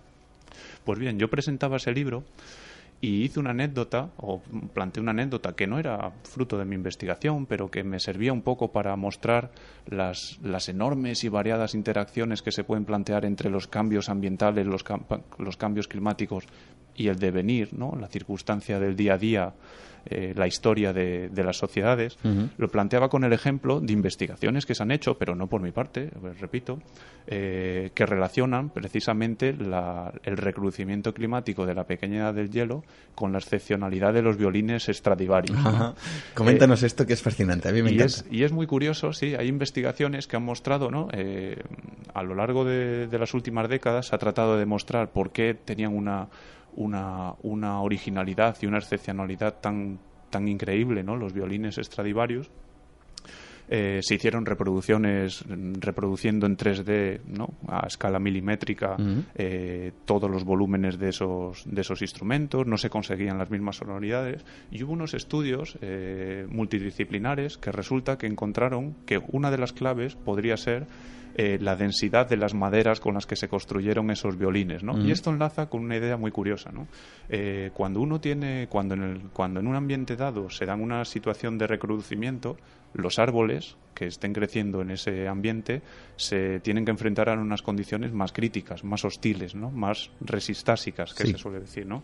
Pues bien, esos árboles tuvieron que crecer de manera más lenta, porque tenían unas condiciones menos favorables para crecer. Pues bien, esa madera que se utilizó para esos violines no era la misma que se estaba utilizando para hacer las réplicas. Por tanto, no tenían densidades de madera iguales y se, se, acabó eh, confirmando que parte de esa sonoridad podría estar precisamente en que las maderas tenían propiedades distintas, ¿no? Pues bien, una, una cuestión que quedaba nacidas del hielo, ¿no? Nacidas del hielo, ¿no? Eh, una cuestión que, que tenía una pues que tenía un matiz de, anécdota, pero que sirve es muy expresiva para mostrar las enormes relaciones. ¿no? no se puede entender prácticamente la evolución histórica desde el siglo XV al siglo XIX de Europa sin pasar a, tener en cuenta. No estamos hablando de determinismo ni mucho menos, ¿no? pero sí de un condicionante que en muchas ocasiones explica o, matiza muchos de los de los fenómenos, de los hitos históricos que se han ido dando ¿no? a lo largo de la, de la historia.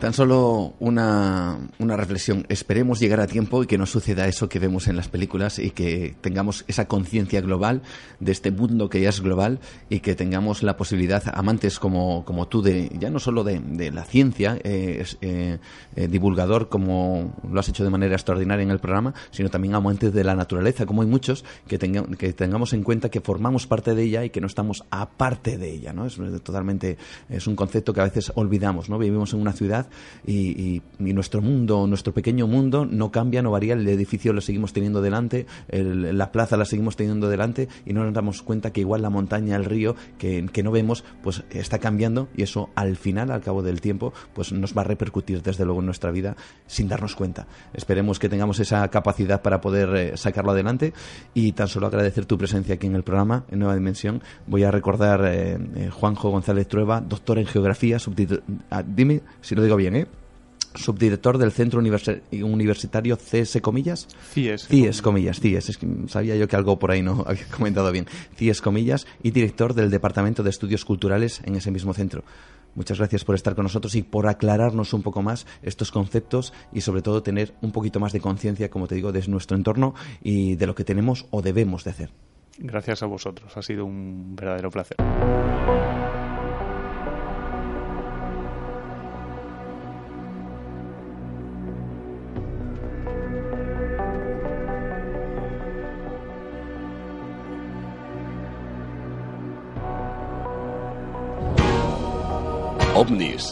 Criaturas imposibles, lugares marcados por la tragedia y lo paranormal, oscuros y extraños personajes, posibles asesinatos nunca esclarecidos.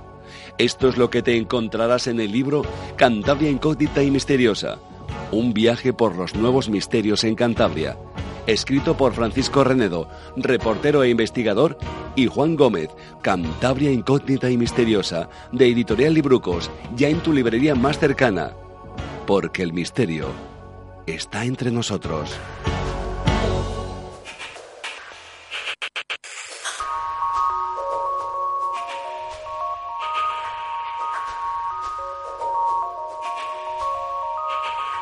Entra en Nueva Dimensión. El programa dedicado al misterio y lo desconocido. Con Juan Gómez viaja al encuentro del misterio. Este era el primero de nuestros temas. Lo que parece estar claro es que el hombre está influenciando de manera directa en el cambio climático, en el llamado calentamiento global, tal como nos ha reflejado nuestro invitado esta noche, Juanjo González Trueba. ¿Puede tener esto consecuencias irreversibles? Y sobre todo la cuestión quizá más importante, ¿estamos a tiempo de cambiarlo?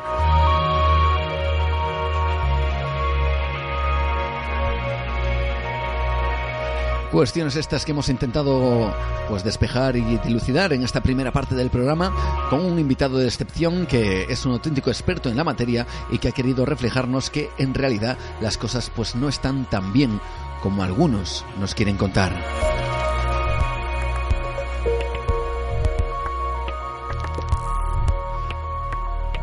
Seguimos adelante, esto es Nueva Dimensión, seguimos mirando a nuestra ventana al misterio. Y si tú quieres ser partícipe también de esta aventura, lo puedes hacer a través de nuestras vías de contacto aquí en el programa. Puedes buscarnos en las redes sociales, en Facebook estamos presentes Nueva Dimensión Cantabria. También si nos quieres seguir, lo hacemos a través de Twitter. ¿Cuál es nuestro nombre, el nick? Pues arroba nueva de radio.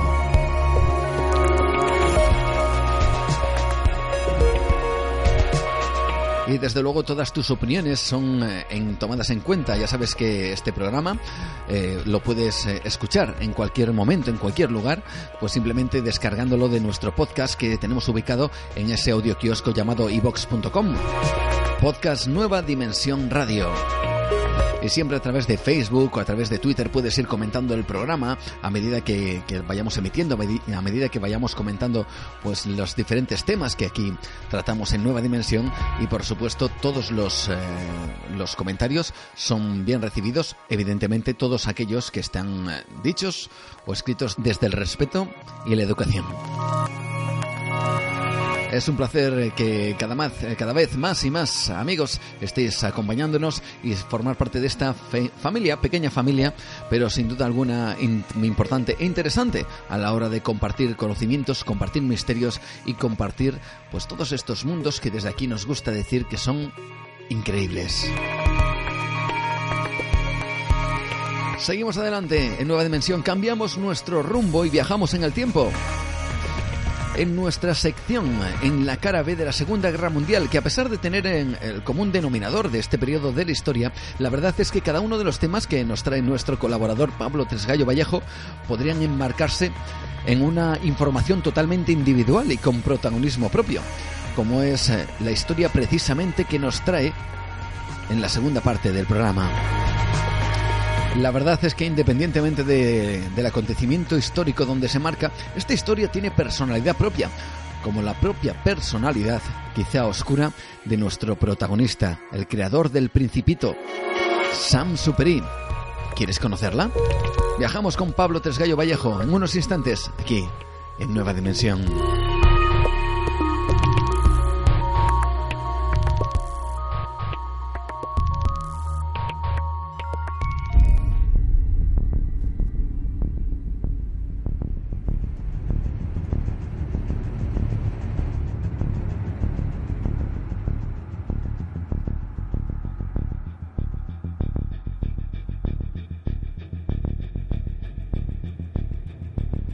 Y enfilamos esta parte del programa precisamente para viajar, pero de otra forma, viajar en el tiempo y en la historia.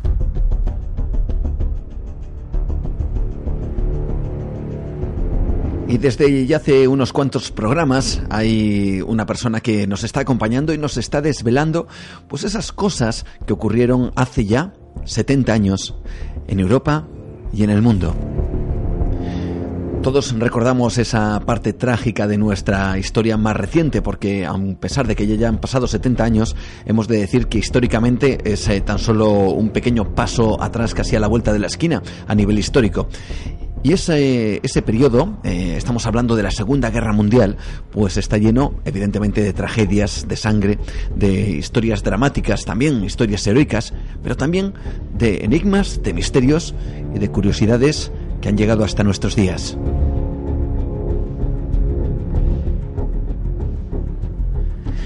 Y esa sección que nosotros ya tenemos habitual durante toda este, esta temporada pues eh, la tenemos precisamente gracias a, la persona que tengo ahora mismo delante de los micrófonos de Nueva Dimensión, Pablo Tresgallo Vallejo. Muy buenas noches, ¿qué tal? Bienvenido una vez más. Hola, buenas noches, Juan.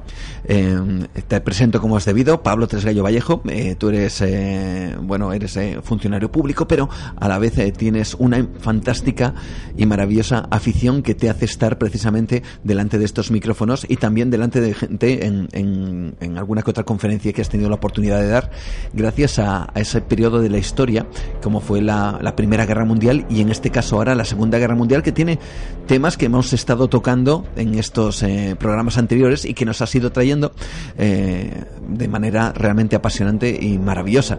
Escritor, conocedor de ese periodo histórico de nuestra humanidad, que nos traes cosas realmente curiosas, ¿verdad? Pues sí, yo como digo, pues siempre traigo un poco de historias quizá que no sean tan conocidas, tan populares, pero que están ahí y cuando las descubres te sorprende y es lo que pretendo, transmitir esa sorpresa y esa admiración por estas personas, que muchas son personas no muy conocidas, o sí son personas conocidas, pero no se ve muy bien exactamente qué relación tuvieron con la guerra, y darla a conocer y transmitir toda esa pasión que yo tengo por este tema a los oyentes. Pues vamos precisamente a, poner algo a los oyentes eh, que tiene que ver con la historia que vamos a contar ahora mismo, ¿verdad? Eso es. Vamos a por ello. Vamos a ver. Lo escuchamos. ¿Qué pasa? Dame tiempo para desperezarme. Ah, lo siento. ¿Sabes que eres muy hermosa? Mm, sí, lo sé. He nacido en el mismo momento que el sol. ¿Te has dado cuenta? No. ¿Y tú sabes que eres muy egoísta? ¿Egoísta? En vez de pensar si necesito algo, estás ahí tranquilamente mirándome. ¿Y qué necesitas? Agua. ¿Agua? Oh, ya veo que este es un planeta pequeño y mal equipado. Te la traeré ahora mismo. A pesar de esa última frase, un planeta pequeño y mal equipado, nada tiene que ver esto con, con astronomía, ¿no? Ni con planetas, no, no, no, Es eh, la historia de... ¿De qué? Pues hemos escuchado un fragmento de una película que se hizo sobre un libro que todo el mundo conoce. De hecho, es uno de los libros más vendidos y más traducidos de la historia, que es El Principito. Bueno, ¿y qué tiene que ver El Principito eh, con la Segunda Guerra Mundial y con la historia que nos vas a traer? Bueno, más que el Principito, su creador, ¿no? Yo creo que es además uno de esos ejemplos en los cuales la obra creada supera al propio creador, porque yo creo que todo el mundo conoce el Principito, pero quizá no todo el mundo sepa decir el nombre de, su autor, que era Antoine de Saint-Exupéry. Por lo tanto, es uno de esos ejemplos en los cuales el personaje creado o la obra creada supera al, al propio creador, en este caso Antoine de Saint-Exupéry. Pues la relación que, tiene esta historia eh, con, otras que hemos hablado anteriormente, como la de Leslie Howard o la de Glenn Miller, pues tiene un nexo en común que es un accidente de avión. Bueno, un accidente, un derribo, o no sabemos exactamente qué es lo que ocurrió, que proporcionó la, que propició, perdón, la, desaparición del personaje en cuestión. Eh, Antoine de Saint-Supéry era, era un, como todos conocemos, era un, era un fantástico escritor. Aparte de, esa obra tiene más, pero sin duda la obra más conocida y más popular es, esa, vamos, no, no hay ninguna duda. Eh, era muy aficionado, aparte de, escribir, era muy aficionado a, la aviación. De hecho, él había trabajado para, para una empresa comercial, era piloto comercial y también completó varios raids con, éxito y muy importantes, como por ejemplo la París-Saigón, la Nueva York Tierra del Fuego, es decir, que era un hombre bastante experimentado. De hecho, fue condecorado por el gobierno francés en, 1930.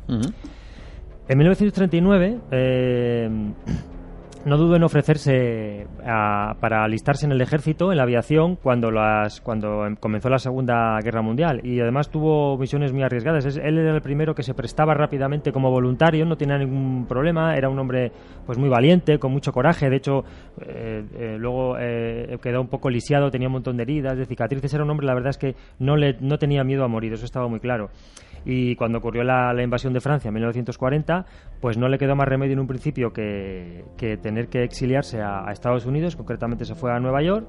Y fue precisamente ahí en Nueva York lo que, donde, la ciudad donde, donde se inspiró para escribir El Principito, que lo escribió en el 43, si no me equivoco, aunque allí mismo también escribió otra, otro libro llamado Piloto de Guerra, que hablaba sobre sus experiencias como, como piloto, como dice el título, ¿no?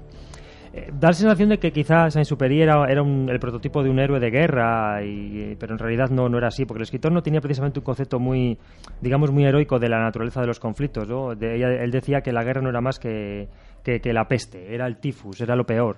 O sea que no podemos decir que él se prestaba rápidamente a participar, pero no era el típico héroe que estaba deseando de, ir a la guerra y que le gustaba moverse en ese tipo de ambientes.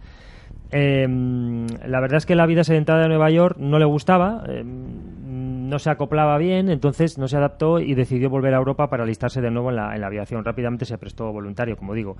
Lo que pasa es que en un principio hubo un poco de reticencias, porque ya le consideraban un poco mayor para, para eso, ¿no? Pero él, mm. él insistió y al final pues, eh, pues no tuvieron más remedio que, que alistarle. Digo, digo no tuvieron más remedio porque, claro, en principio eh, los americanos no estaban muy de acuerdo en que, en que este hombre volviera a, pilotar aviones, ¿no? De hecho, pilotaba un P-38, que era un avión americano, y él ya había tenido un, un accidente con uno de estos aviones, eh, le había destrozado, eh, era un avión muy caro, unos 80 mil dólares, entonces era un hombre que era un poco mayor, no se confundía a veces los pies con los metros. sí, el, inglés tampoco era muy suelto. Entonces, digamos que como que no le querían mucho. Pero claro, es que era Antoine de Saint-Supéry. Como le iban a, rechazar, un poco casi obligados, no les quedó más remedio que, dejar de alistarse en, la aviación.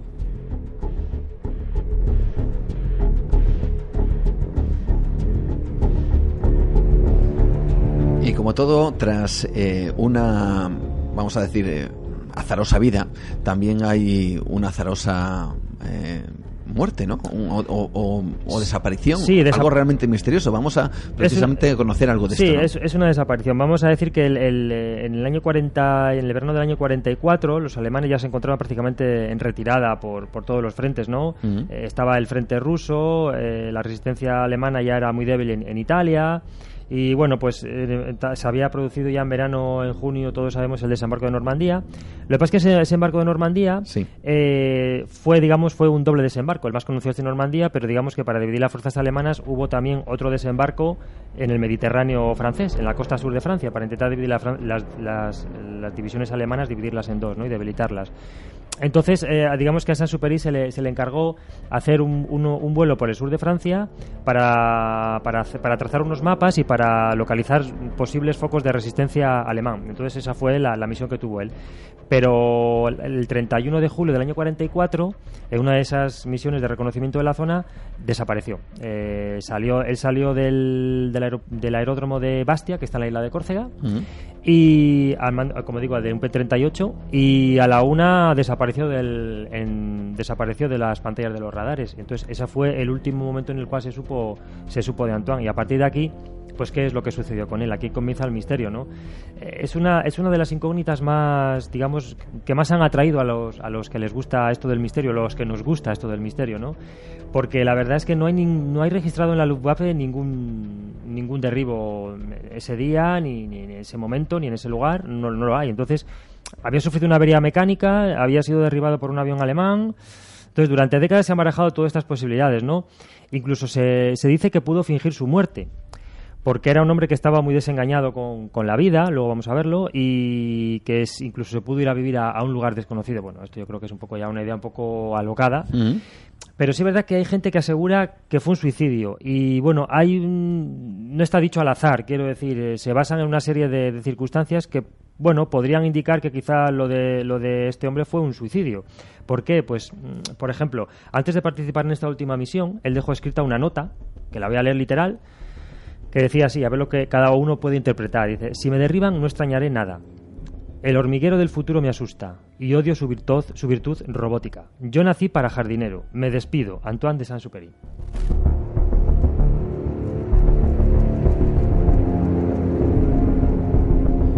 Es curioso, eh, parece casi como un, un mensaje a nuestro tiempo, ¿no? Odio esa virtud Sí, es verdad, robótica, sí. ese, es Cierto. curioso. eh, Cierto. Rechaza precisamente todo eso que, Sí. que formaría parte de, de lo mecánico, de lo tecnológico. Rechazaría los e-books, supongo. supongo, supongo.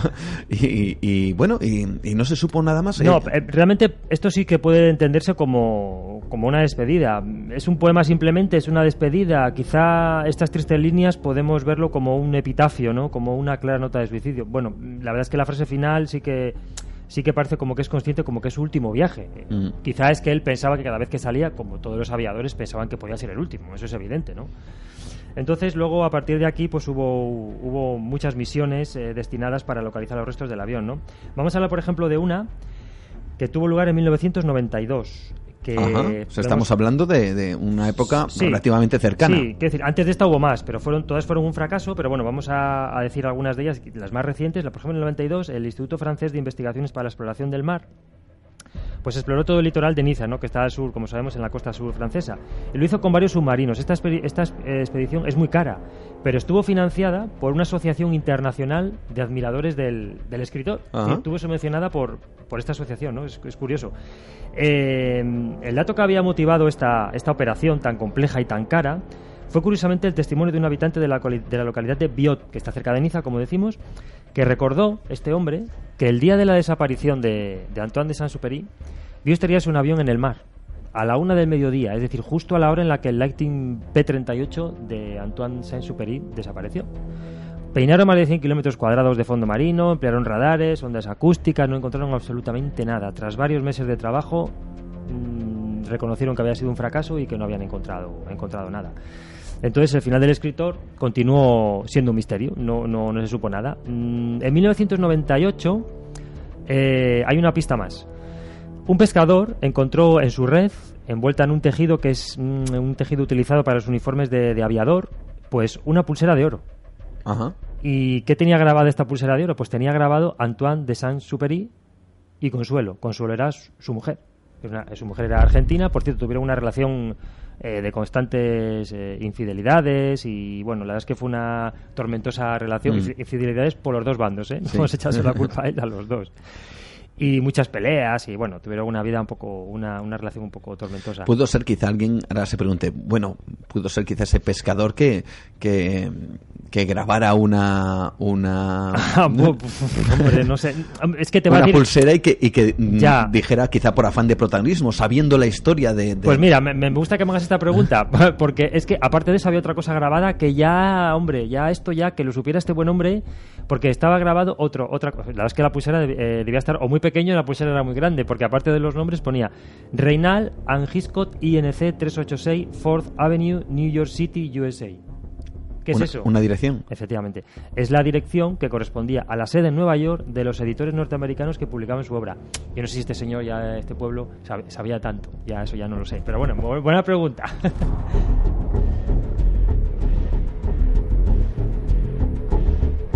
Ya sabes, Pablo, que aquí en Nueva Dimensión no, no descartamos nada. No, no, ¿eh? nada, No nada. descartamos nada. Pues eso, que eh, al aparecer esta pulsera, pues claro, otra vez los que querían encontrar el cuerpo de, y el avión de- del escritor, pues se animaron otra vez y los cazadores de, tesoro- de tesoros pues comenzaron otra vez a, a rastrear la zona.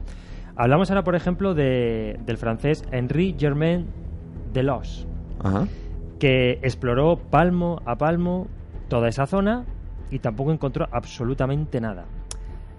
Y a la vez que se estaba en este momento inspeccionado el, inspeccionando el, fondo marino, pues surgió un debate con posiciones muy enfrentadas. Es decir, había partidarios de esclarecer lo que ocurrió realmente con, con el escritor, querían saber qué pasó con él, resolver el enigma de su muerte, sobre todo los admiradores del autor.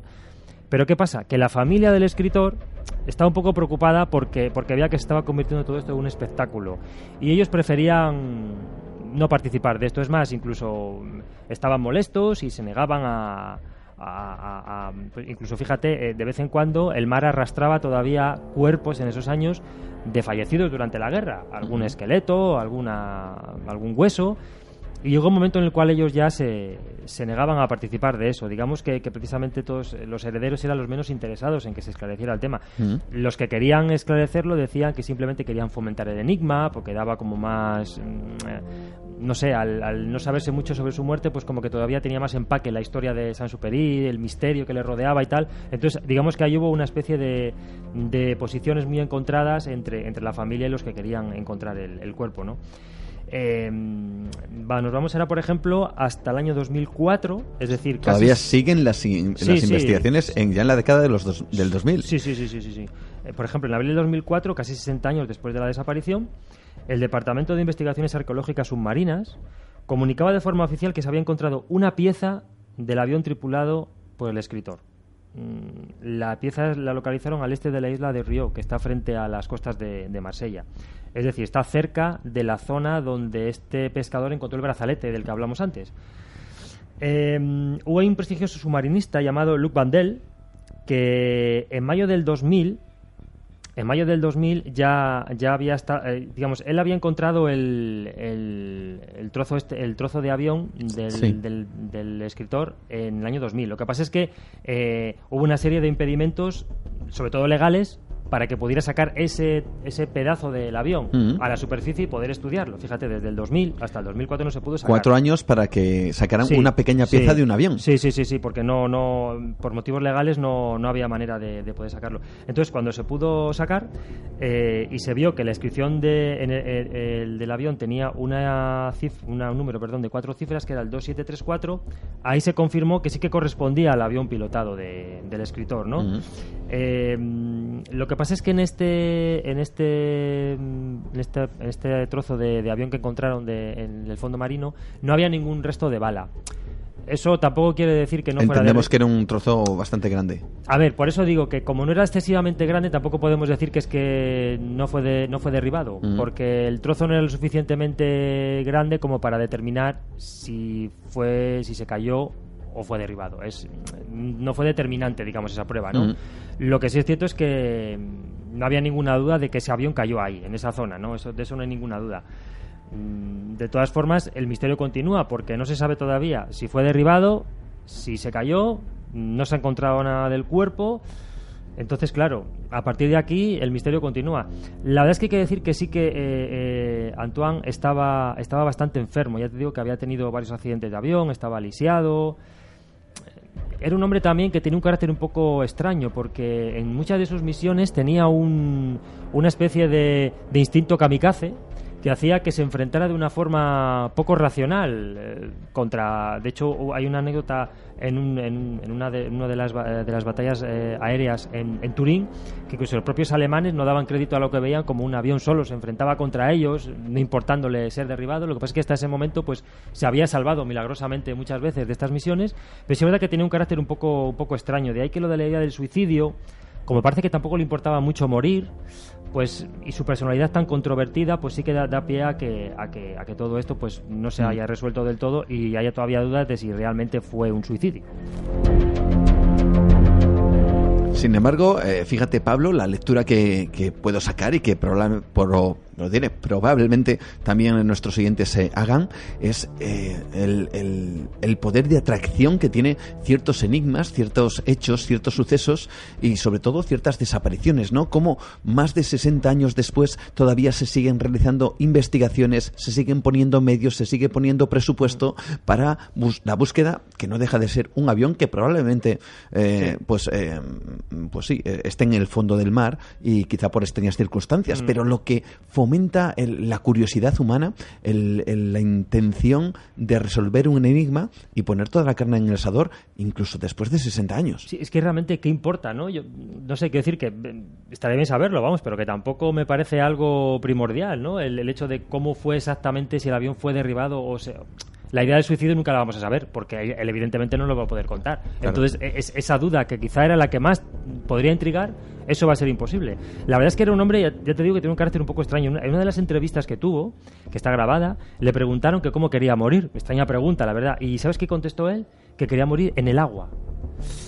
¿Ves? También dices, "Jo, pues hombre, Sí, no es sé, es curioso. una respuesta un poco, es un poco curiosa, ¿no? La verdad es que todo esto viene, viene a colación porque es una de esas historias desconocidas de la Segunda Guerra Mundial y además, si se quiere un- aunar misterio con, con, leyendas, con eh, escritores y con obras muy conocidas como El Mm. Principito, pues uno la verdad es que se sorprende aún más, ¿no? Porque ya no es que estemos hablando de un piloto que simplemente desaparece, sino que estamos hablando de alguien que, que, que ha creado una obra pero de, de la cual, como bien decías al principio, ha trascendido más su obra Supera que, al propio que el mismo. ¿Querías comentar sí. además alguna cosa Sí, más? porque es que, claro, eh, un mes después del accidente, es verdad que se encontró un cuerpo arrastrado por la corriente en una playa del, del sur de Francia. Y el cuerpo sí es verdad que estaba, estaba, estaba totalmente desfigurado, pero sí que era del ejército francés. ¿Era el de Antoine de Saint-Supéry? Pues no lo sabemos. La, verdad es que- la verdad es que está enterrado en una, en una, se le enterró en una, en una tumba anónima. ¿Y quién sabe si está enterrado ahí el, el cuerpo y el misterio ya no es tanto y, y era él, ¿no? La verdad es que, te digo más, en el 2008, no hace tanto, eh, Jos Ripper, que era un, es un hombre de en, en el 2008 tenía 85 años, era un expiloto de la Luftwaffe. Y él dijo, en una entrevista con un periódico, en un periódico, concretamente en La Provence, un periódico de Marsella, dijo que él, en esa fecha, el 31 de julio del 44, atacó y derribó un P-38 Lightning, Lightning en la zona donde se encontró el avión de- del escritor.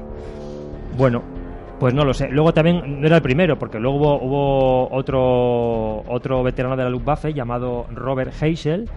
En el 81 dijo que había sido él.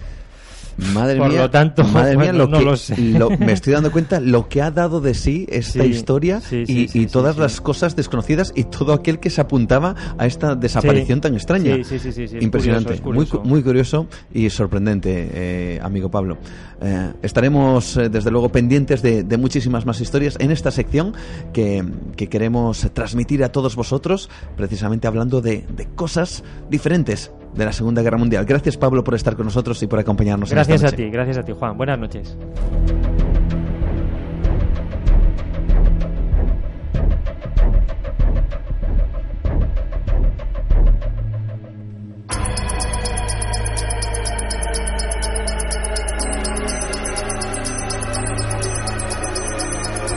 Como siempre, esa cara B de la Segunda Guerra Mundial que nos trae nuestro compañero y amigo Pablo Tresgallo Vallejo. Aquí en Nueva Dimensión intentamos buscar siempre lo insólito, lo curioso y a veces lo oculto para traértelo y que lo conozcamos todos y que nos sorprendamos. Además, Pablo nos ha prometido una cosita, que es que eh, dentro de dos semanas va a haber sorpresa musical acerca de un grupo sueco. No, tampoco he querido darme muchos detalles fuera de, de micrófono, que, nos va a sorprender y, y sobre todo nos va a llenar de, bueno, de, de asombro. Y hablando de asombrarse, qué mejor manera que ver, por ejemplo, la Tierra desde el espacio para, para tener los ojos pues realmente puestos en una escena maravillosa, ¿no?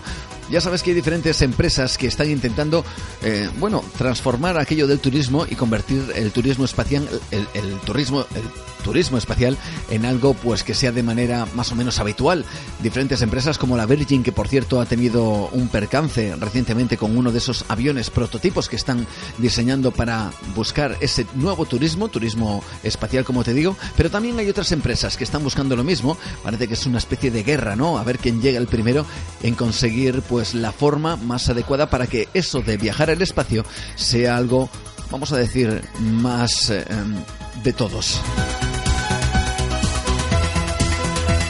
Bueno, pues te imaginas subir en una cabina eh, preparada para ascender eh, al, prácticamente al límite de nuestra atmósfera y que luego caiga como si fuera un parapente, de hecho sustentado por un parapente cómodamente luego a la superficie del planeta. Bueno, pues eso es lo que está buscando una empresa que, que, al parecer también quiere dedicar sus esfuerzos, sus energías y también su dinero en darnos la oportunidad más o menos a todos, aunque mucho nos tememos que, que el billete no será precisamente barato, para hacer ese viaje mágico, espacial, para ver nuestra Tierra desde el universo. Vamos a conocer esa noticia con la cual prácticamente cerramos nuestra ventana al misterio aquí en Nueva Dimensión. Estad atentos, es algo realmente curioso. Escuchamos. Un parapente tripulable vuela desde el borde del espacio. Worldview, compañía que promueve vuelos espaciales tripulados en globo, ha logrado volar con éxito un parapente desde el borde del espacio a una altura récord de 31.151 metros. Con la presión y densidad de aire extremadamente limitada a esta gran altitud, volar un parapente es una hazaña increíble. Este logro significa un hito importante para esta empresa, ya que es la misma altura la que organizará los futuros vuelos tripulados en parapente, que facilitarán a los pasajeros un suave descenso a la Tierra desde la estratosfera. Aunque esta empresa ya ha volado globos de gran altitud a esta altura antes, esta es la primera vez que un paracaídas ha volado en el borde del espacio. Con este vuelo Worldview anuncia una asociación con Paracaídas United Parachute Technologies, en conjunto con Performance Designs, que ha codiseñado la tecnología punta y proveerá de sistemas de parapente tanto para vuelos de investigación no tripulados como para los viajes a los confines del espacio. En los próximos meses esta empresa de paracaídas trabajará en estrecha colaboración con el equipo de sistemas aerodinámicos de Worldview para diseñar y construir un sistema de descenso avanzado capaz de retornar a superficie cargas útiles de masas cada vez más altas. Este sería el primer paso, según aclara el director de esta empresa, para que pudieran volar los ciudadanos de forma segura al borde del espacio.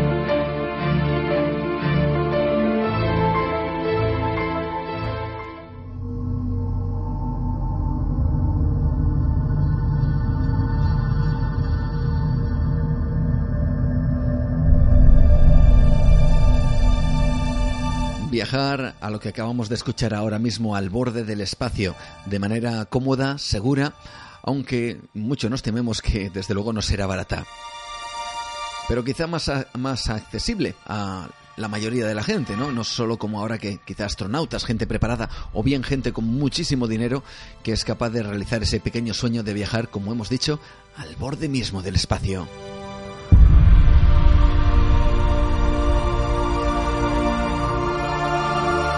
Veremos a ver en qué acaban todas estas aventuras de, de conquista y sobre todo de, de, sueño espacial, ¿no? Lo que siempre el hombre ha deseado mirar hacia arriba, hacia las estrellas y descubrir qué hay y en muchas ocasiones qué se ve desde allá arriba.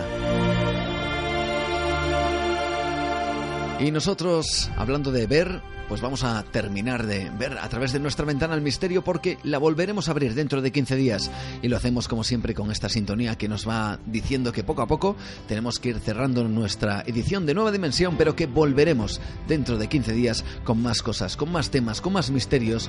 Y espero que tú estés ahí como siempre acompañándonos. Rápidamente. Te digo y te recuerdo nuestras vías de contacto, Facebook en Nueva Dimensión Cantabria, búscanos ahí. A través de Twitter, Nueva de Radio puedes seguirnos si quieres y el email que no te lo dije antes, nuestro email nueva dimensión arroba radioestudio 88 con número punto com. Y por supuesto que puedes escucharnos siempre que quieras, cuando quieras. Nuestro podcast está ahí para que te lo descargues, por supuesto, de manera totalmente gratuita, pues a través de ese audio kiosco llamado ibox.com. Búscanos Nueva Dimensión Radio. Y nada más, que ha sido un auténtico placer compartir contigo esta aventura, este viaje, y dentro de 15 días volvemos. Saludos de Juan Gómez. Ha sido un honor y un placer estar en tu compañía.